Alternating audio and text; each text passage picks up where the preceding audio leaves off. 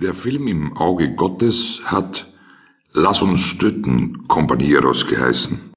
Janda sitzt hinten im Wagen, neben der riesigen Schreibmaschine, die Harald schon seit Tagen spazieren führt, weil er sich nicht dazu entschließen kann, sie in die Wohnung im dritten Stock zu tragen.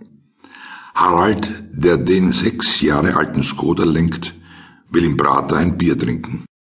Andrea auf dem Beifahrersitz starrt auf ihren Zigarettenbehälter, einen Automaten, der nur einmal in der Stunde eine Zigarette freigibt.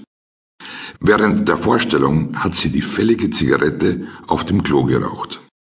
Ein paar Minuten nach sechs überquert Harald die Daborstraße und fährt die Novara-Gasse hinauf. An der Ecke Zirkusgasse stehen zwei Männer neben dem Trottoir vor einem Kaffeehaus und schlagen abwechselnd auf ein Mädchen ein, das ein kurzes blaues Kleid anhat. Harald hält den Wagen erst nach der Kreuzung an. Janda sagt, was ist? Hast du es nicht gesehen? Doch, sagt Janda, fahr weiter. Wir fahren zurück, sagt Harald. Janda sagt, fahr weiter.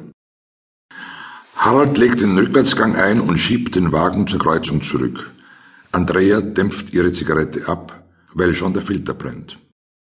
Die Situation ist unverändert.